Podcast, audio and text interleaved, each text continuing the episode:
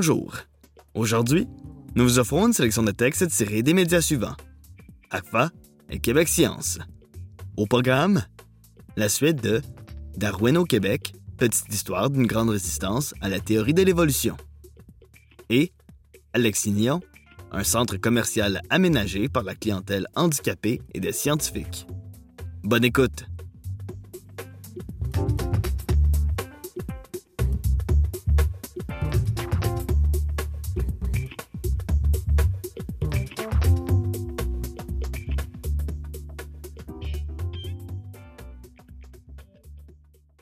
Vous écoutez Darwin au Québec, petite histoire d'une grande résistance à la théorie de l'évolution, un texte de Michel Lefebvre, paru le 8 juin 2023 dans le magazine ACFAS. Il est intéressant de noter qu'un des seuls défenseurs francophones de la théorie de l'évolution au Québec au 19e siècle n'est pas un Canadien d'origine, mais un Européen, un professeur alsacien installé à Québec. À l'occasion du décès de Darwin, en effet, Frédéric de Kastner publie un long article dans lequel il tente de vulgariser la théorie de l'évolution tout en rendant hommage à celui qui l'a structurée. Le journal ultramontain, La Vérité, réplique Que faut-il penser d'un écrivain qui vient poser le nom de Darwin comme un objet digne de tous les respects? Deux ans plus tard, Jules-Paul Tardivelle, le propriétaire et rédacteur du même journal, s'insurge contre la tenue prochaine à Montréal du congrès de la British Association for the Advancement of Science, un repère de francs-maçons, de libres penseurs et d'indifférents à la religion. Dans un article ultérieur, il appelle à la création d'associations scientifiques exclusivement catholiques, seules capables, selon lui, de repousser la science moderne, coupable de tant d'erreurs. Tardivelle ajoute que la vraie science, celle qui se constitue la servante de la religion, est un grand bien. L'ingénieur et architecte québécois Charles Baillarger s'applique lui aussi à faire concorder science et religion dans ses conférences. La vie, l'évolution, le matérialisme et L'Antiquité de la Terre et de l'homme, prononcé en 1899 devant la Société royale du Canada.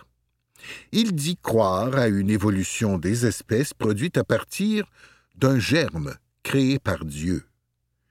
Pour accorder écriture sainte et longévité de la Terre, il affirme, comme bien d'autres à l'époque, que les sept jours de la création correspondent en fait à des périodes d'une durée indéfinie.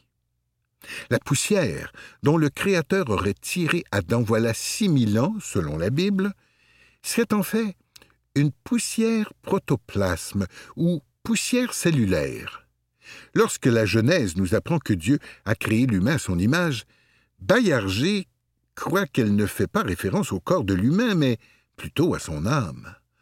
Donc, si des créatures ayant une forme semblable ont vécu auparavant, comme le laisse croire la découverte de certains restes préhistoriques, il ne peut s'agir que de gorilles ou d'orang-outans ou encore d'êtres humanoïdes, des brutes, comme ils les appellent, auxquels on ne peut donner le nom d'hommes, car ils sont dénués d'âme et d'intelligence.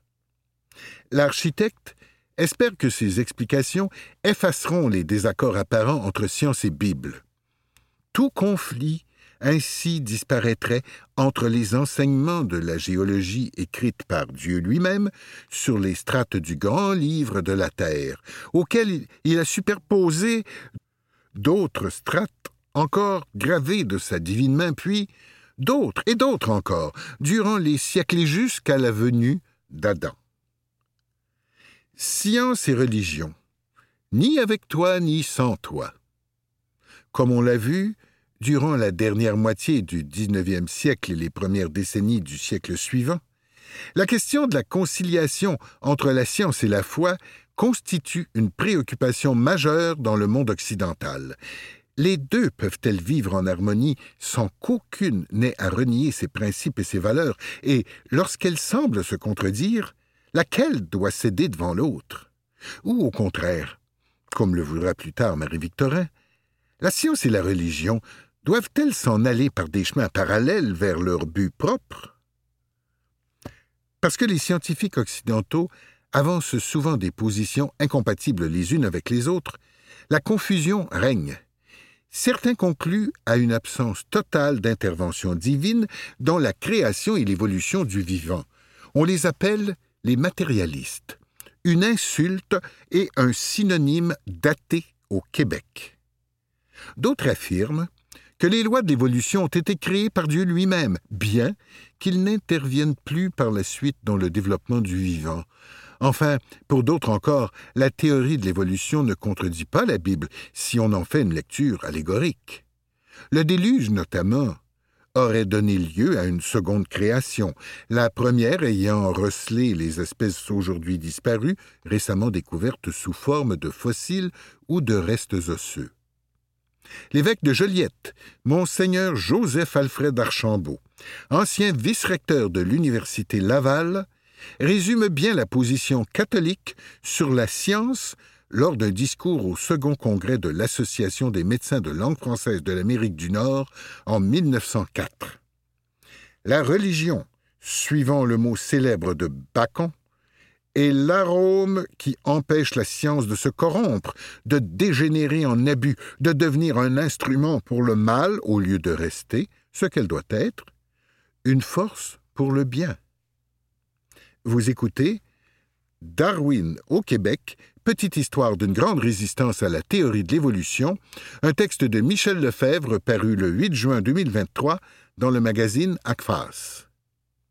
En 1907, l'Église catholique se prononce solennellement sur cette délicate question dans le décret Lamentabili Sane Exitu et la lettre encyclique Passendi Dominici Gregis qui condamne les erreurs du modernisme.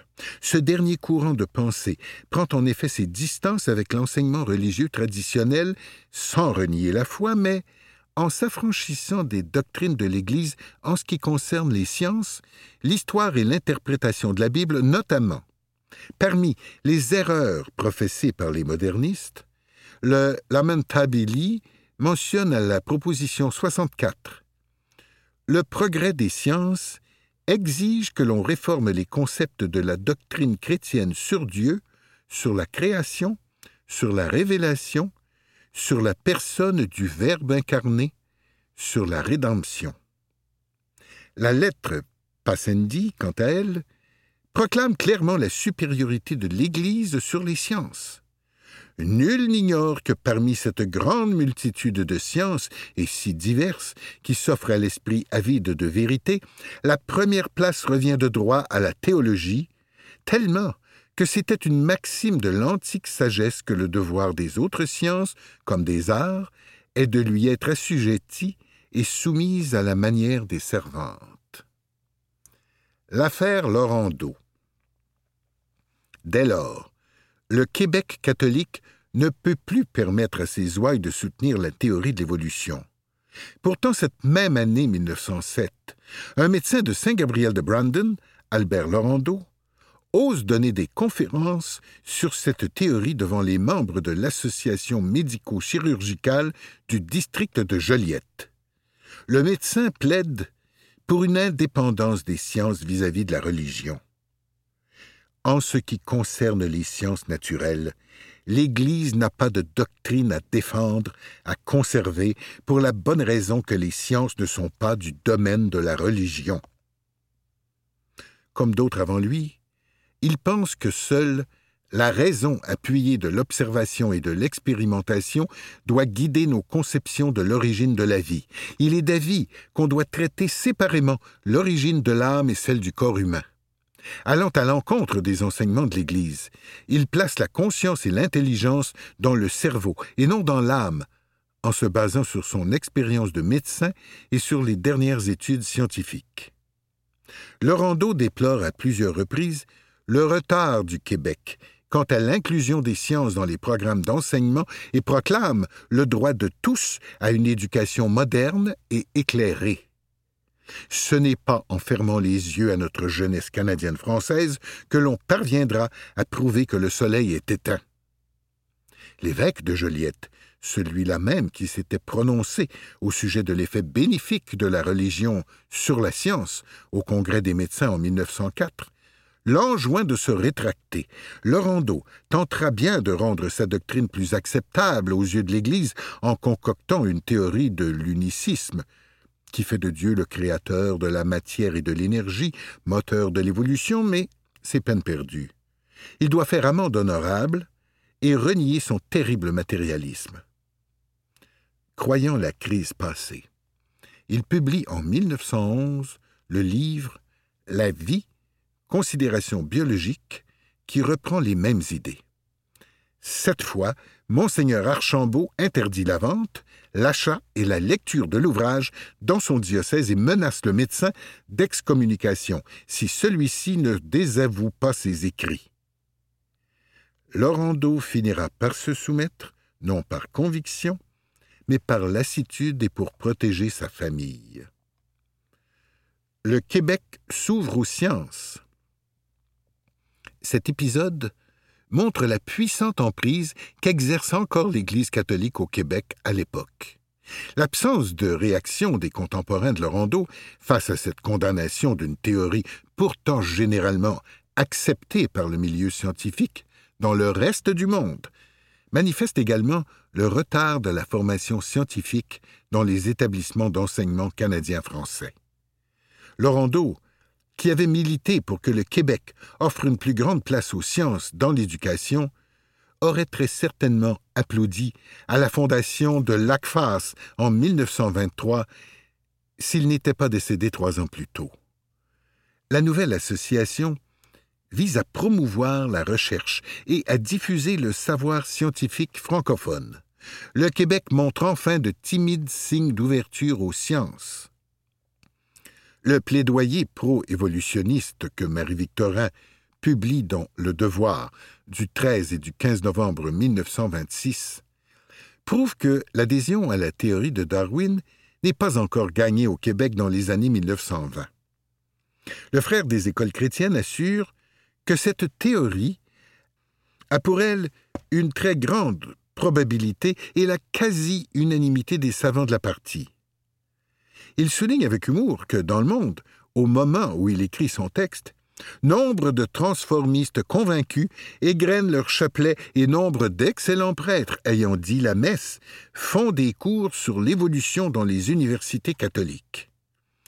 Tout comme Laurando avant lui, Marie-Victorin déplore que le Québec en soit encore un peu à l'attitude qui sévissait il y a quarante ans en Europe.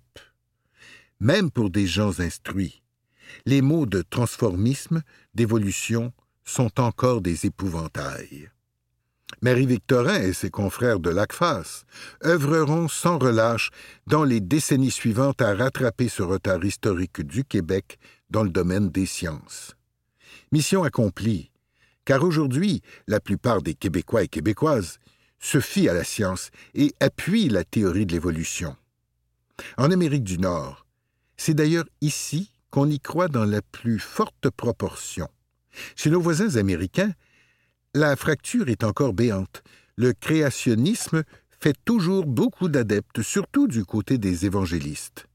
En 2018, 18% des Américains et Américaines pensait que l'humain avait été créé par Dieu sous sa forme actuelle et un autre 48% que l'évolution du vivant était guidée par un créateur. Seuls 33% se disaient d'accord avec la théorie de l'évolution sous sa forme acceptée par la communauté scientifique. Darwin n'a pas fini de soulever les passions. C'était Darwin au Québec, Petite histoire d'une grande résistance à la théorie de l'évolution, un texte de Michel Lefebvre, paru le 8 juin 2023 dans le magazine ACFAS.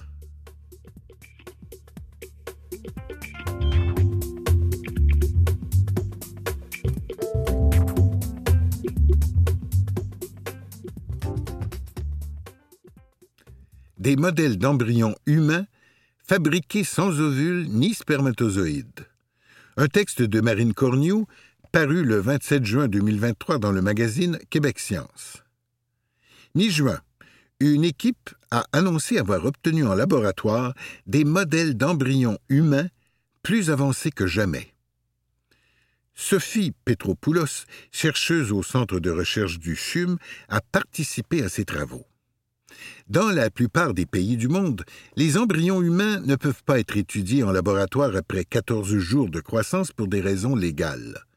De nombreux scientifiques cherchent donc à mettre au point d'autres modèles pour mieux comprendre les étapes du développement embryonnaire. L'une des options la fabrication de simili-embryons sans ovules ni spermatozoïdes, mais à partir de cellules souches humaines, ces cellules indifférenciées qui ont la capacité à se transformer en n'importe quel autre type de cellules.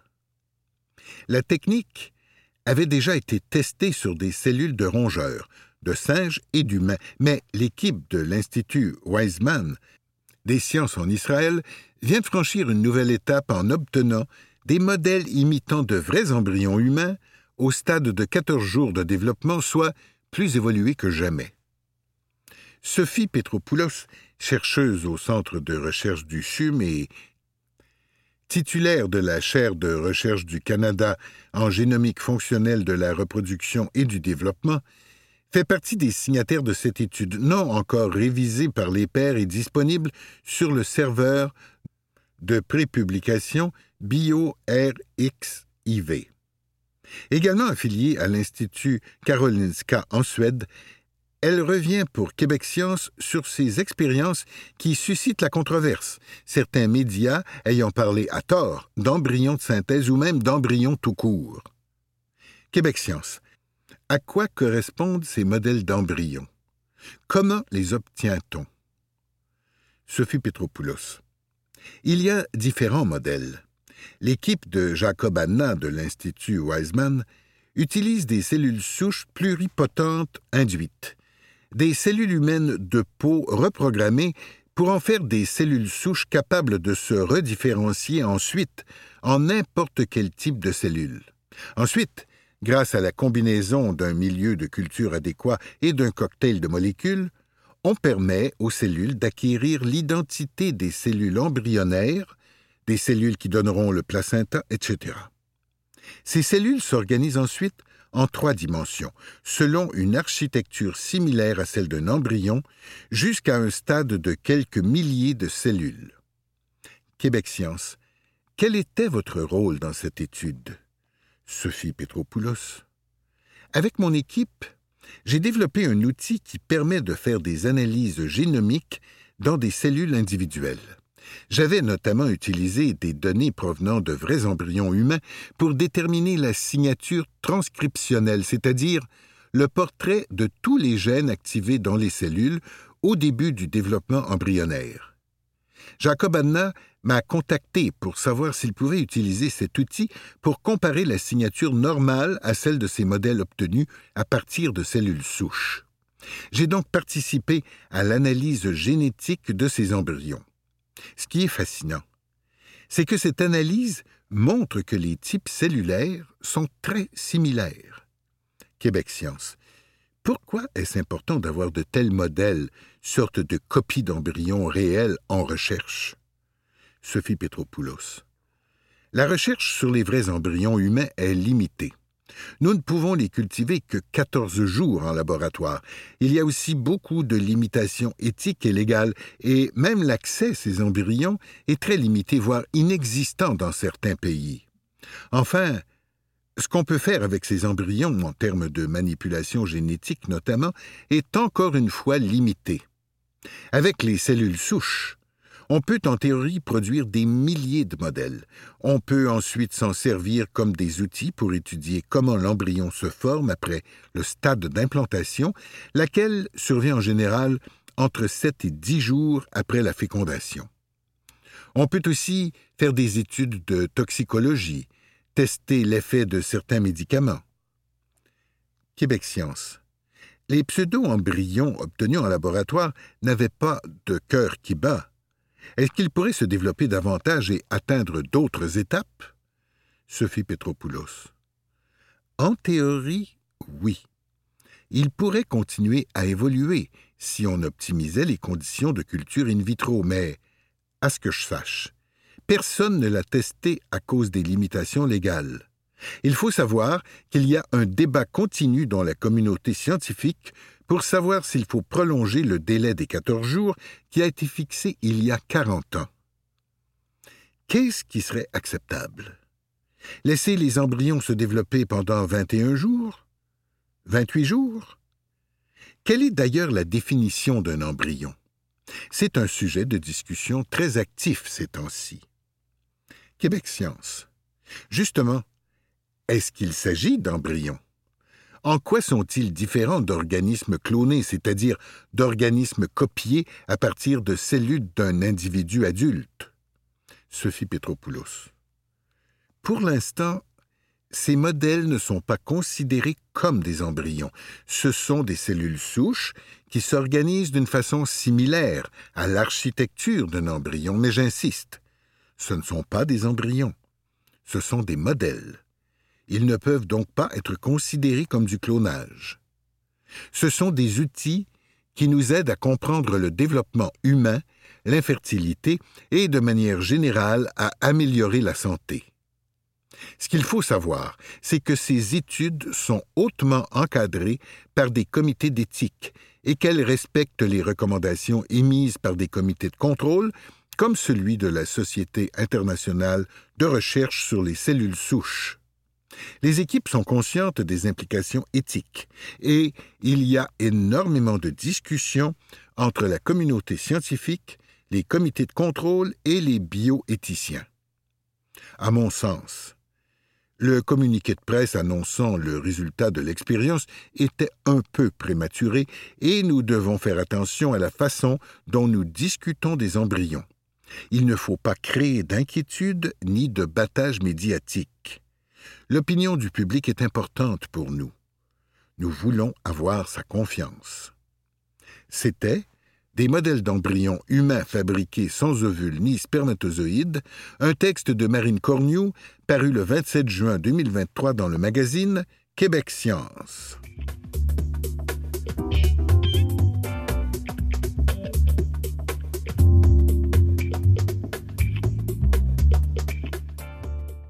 Alexignon, un centre commercial aménagé par la clientèle handicapée et des scientifiques. Un texte paru le 22 juin 2023 dans le magazine Québec Science. Pour plusieurs, c'est une sortie banale. Aller prendre un café au centre commercial pour socialiser, observer la faune urbaine, faire quelques emplettes, mais pour certaines personnes vivant avec un handicap, cela ne va pas de soi. En 2011, on annonce la revitalisation du centre commercial Alexignon à Montréal. La professeure à l'école de physiothérapie et d'ergothérapie de l'Université McGill, Eva Keaya, et la directrice de l'école de réadaptation de l'Université de Montréal, Bonnie Swain, y voient une occasion à saisir. Avec des collègues du Centre de recherche interdisciplinaire en réadaptation du Montréal métropolitain, dont elles sont les co-directrices scientifiques, les chercheuses imaginent un chantier à la fine pointe des connaissances scientifiques pour rendre le centre commercial inclusif et accessible à tout le monde. Comment? En réunissant toutes les parties prenantes. Le propriétaire des lieux, FPI Cominard, bien sûr, mais aussi des clientes et clients réguliers, des personnes vivant avec une déficience physique, les responsables des commerces et des scientifiques. Les aménagements réalisés grâce à tout ce beau monde concernent tant l'ajout de rampes d'accès et de toilettes familiales que le remplacement des tuiles du plancher par un revêtement moins éblouissant pour faciliter l'orientation des personnes ayant des limitations visuelles. Isabelle Ducharme a participé aux concertations.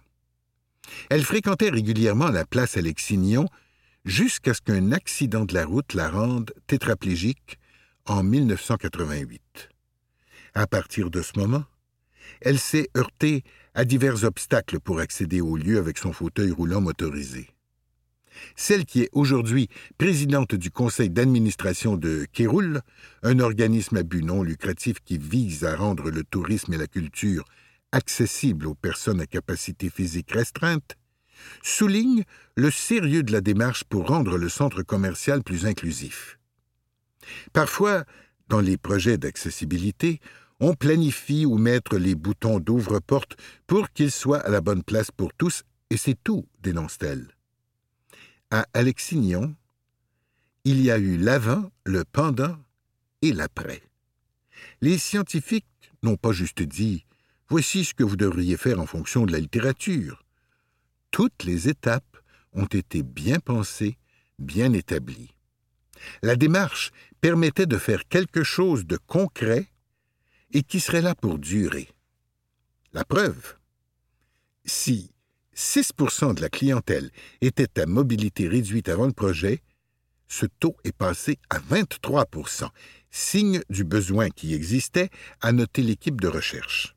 Bien qu'elle-même ne fréquente plus le centre commercial aussi assidûment en raison d'un déménagement dans l'est de la ville, Isabelle Ducharme est heureuse de constater que les suggestions du groupe servent aujourd'hui de modèle partout dans le monde. Les centres financés par le FRQ-S sont des catalyseurs de recherche de pointe, des lieux de formation aux études supérieures et des plateformes de transfert des connaissances et des technologies vers les services de santé. C'était Alexignon, un centre commercial aménagé par la clientèle handicapée et des scientifiques, un texte paru le 22 juin 2023 dans le magazine Québec Science.